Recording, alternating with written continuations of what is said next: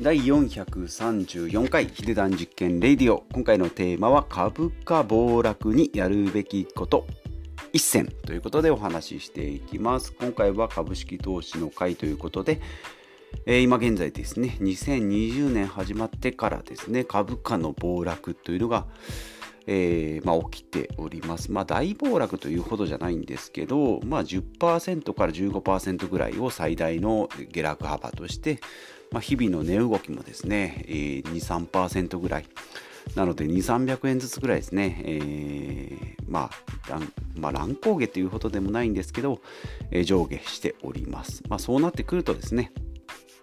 今、あのマネーフォワードみたいな便利なアプリもありますので、まあ、財産がですね1日で、えー、下手したら5万円10万円ぐらいですね。動いたりしていくので日々こうコツコツですね節約して月1万円節約できたとかって言ってる中、えー、1日ですね株価が上下する資産が動くと増減する減ったり、まあ、増える分にはいいですけど減ったりするっていうのがあるのでちょっと嫌だなというふうになってくるかと思うんですけど、まあ、この中でですねやっぱりまあやってはいけないことっていうのが、まあ、老媒売りって言ってもうちょっと焦って全部売っちゃうということですね。まあ、これが一番やっちゃいけないと。でそもそもじゃあなんで株式投資してるんですかっていうことですけど、まあ、5年10年15年ですね。長期目線で、えー、投資をしていくということを、まあ、推奨しておりますし私もやっております。で積立 NISA ですね、まあ、年間40万円。でジュニア NISA であれば80万円の最大3年、えー、積立 NISA であれば40万円の20年で約800万円っていうふうに長期投資でやっておりますので、まあえー、これを途中で手放すこともまできなくもないんですけどせっかくね1年2年やってきたのにそれを全部売ってしまうとまたゼロから、まあ、もしかするとマイナスからにスタートしてしまうので、まあ、これはやらない方がいいですよということで、まあえー、やるべきことっていうのは、えー売ることではなくて長期のビジョンをもう一回見直しするということですね。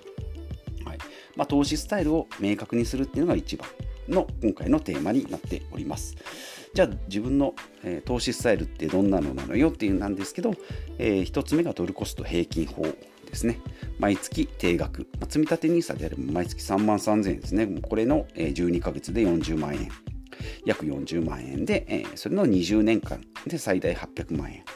ですね。で、ジュニア NISA であれば、えー、3年。まあちょっと3年でしかできない、2023年かな？来年終わってしまうので、えー、5年、10年はできないんですけど、まあ学資保険をですね、私の場合はジュニア NISA にしております。まあ過去の回でもですね、えー、ジュニア NISA についてはお話ししておりますが、まあ便利な、まあ、学資保険よりは私はいいんじゃないかなと思ってやっております。学資保険の場合ですね、保険とか、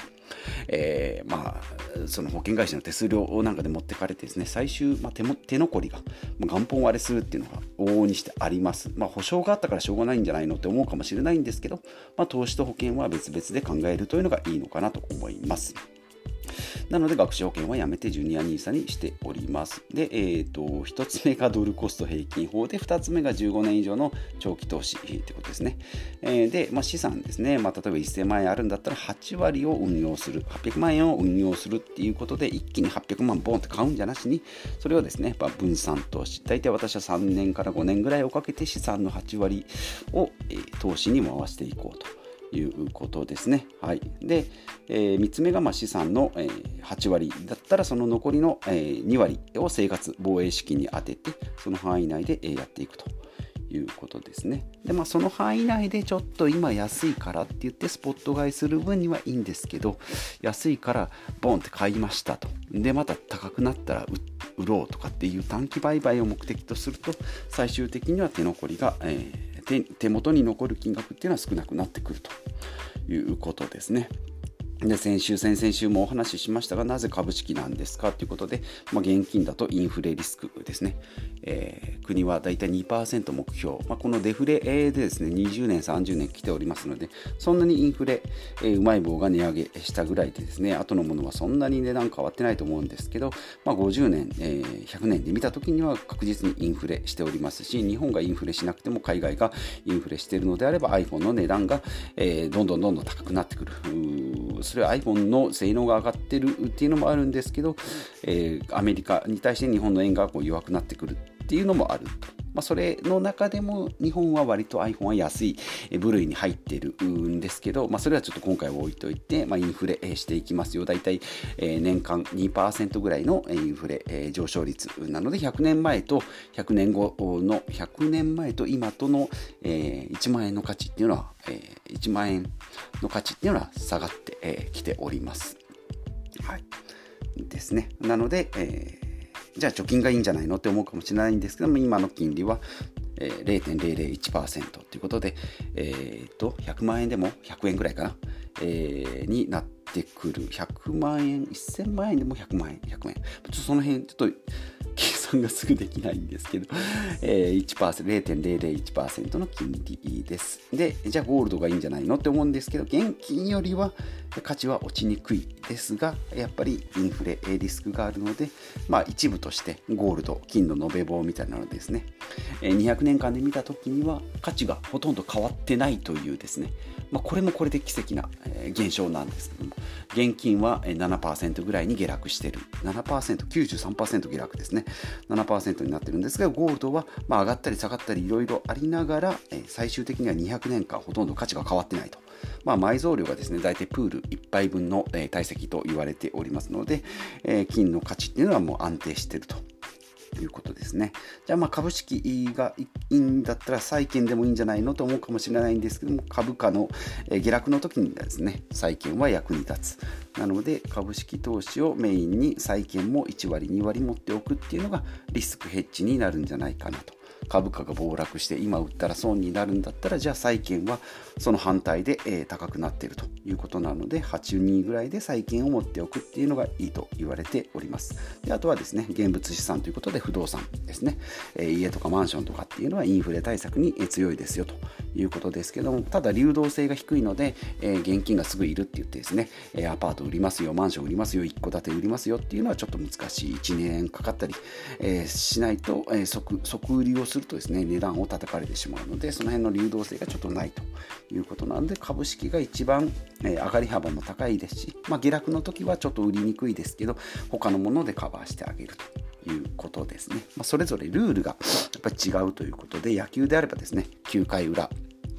10点差でもですね、えー、コツコツやっていけばもしかしたら10点取れるかもしれない。なんですけどサッカーの場合は残り5分では10点取りようがないですね物理的に、えなので、えー、ルールが違う。なので、株式と、えー、債券とゴールドと貯金と、えー、現金と不動産と、えそれぞれですね、ルールが違いま、違いますので、どれがいいです、どれが悪いですっていうことじゃなくて、バランスですね。まあ、野球しながらサッカーっていうのはできないんですけど、え現金持って、ゴールド持って、債券持って、不動産投資をするっていうのは可能になりますので、えこれをうまく、え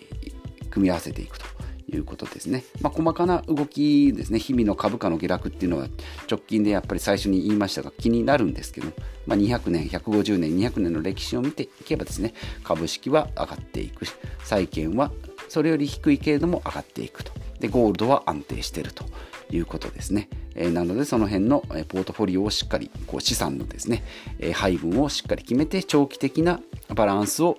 保っていくとでその時々でですねちょっと現金を増やそうとか、えー、債券を増やそうとか株式をちょっと増やそうとかっていうふうに、えー、調整リバランスしていくっていうのは大事かもしれないんですけども安いから売ろうとかですね安いから一気に買ってしまえとかっていうふうに、えー、大きくハンドルを切らないように。長期5年10年、まあ、最終的には、えー、20年後30年後の老後にですね、えー、お金のその貯まったそのタプタプに溜まったですね資産を少しずつ取り崩して生活していく。っていうのが目的なので一発当ててですね100万円の元手を1億2億に増やしてやろう。っていうことまあそういう投資スタイルもあるかもしれないんですけど長期の、えー、積み立て投資っていうのはそういうルールではございませんので、まあ、それをですね、えー、私も今1年2年3年目に入っておりますが、えー、やっておりますがやっぱり株価暴落っていうのはやっぱり心がやきもきしてきますのでこの辺のですね、えー、心のケアとあとお金のケアで今後のビジョンをしっかり見ていきましょうというお話をしてまいりました、え今回はですね株価暴落でやるべきことということで、えまあ、やっちゃいけないことですねやっちゃいけないことは老媒売りでやるべきことは、ドルコスト平均法をま続けていくというのとあとは長期投資と、え資産配分の、えポジションの確認をえしていくということで、え今後も、えま、コツコツとですね、えま、ほったらかし投資でいいですよと、え一番投資の成績がいいのは、え忘れて、えほったらかしにしてた人人してた人とあとは亡くなって死んでしまって、え放置されてたっていうのが一番成績がいいと言われておりますので、まあ、いじらないのが一番ということであります。まあ、もともとインデックス投資ですので、えー、配分をですね、えー、もう完璧なまでに配分されたものを買っておりますので、そこから調整する必要はありませんので、なんかこう、お弁当、幕の内弁当を3つ買ってきてですね、うまい配分しようかなみたいなことを考えているようなもんですので、えー、もう幕の内弁当を買ってきたらですね、もうそれを食べれば栄養バランスは OK というふうに思っていただければいいんじゃないかなと思いますし、私もそう思ってやっておりますので、え皆さんまた参考になればですね、他の回も聞いていただきたいのなと思います。昨日は健康の回で、ちょっとこう精神的な話で、明日はですね、まあ、副業とかビジネスの話をしていきたいなと思います。暮らしに少しでも役立つ、え放送ができればなと思いますので、え過去の回も聞いてみてください。ということで、また次回お会いしましょう。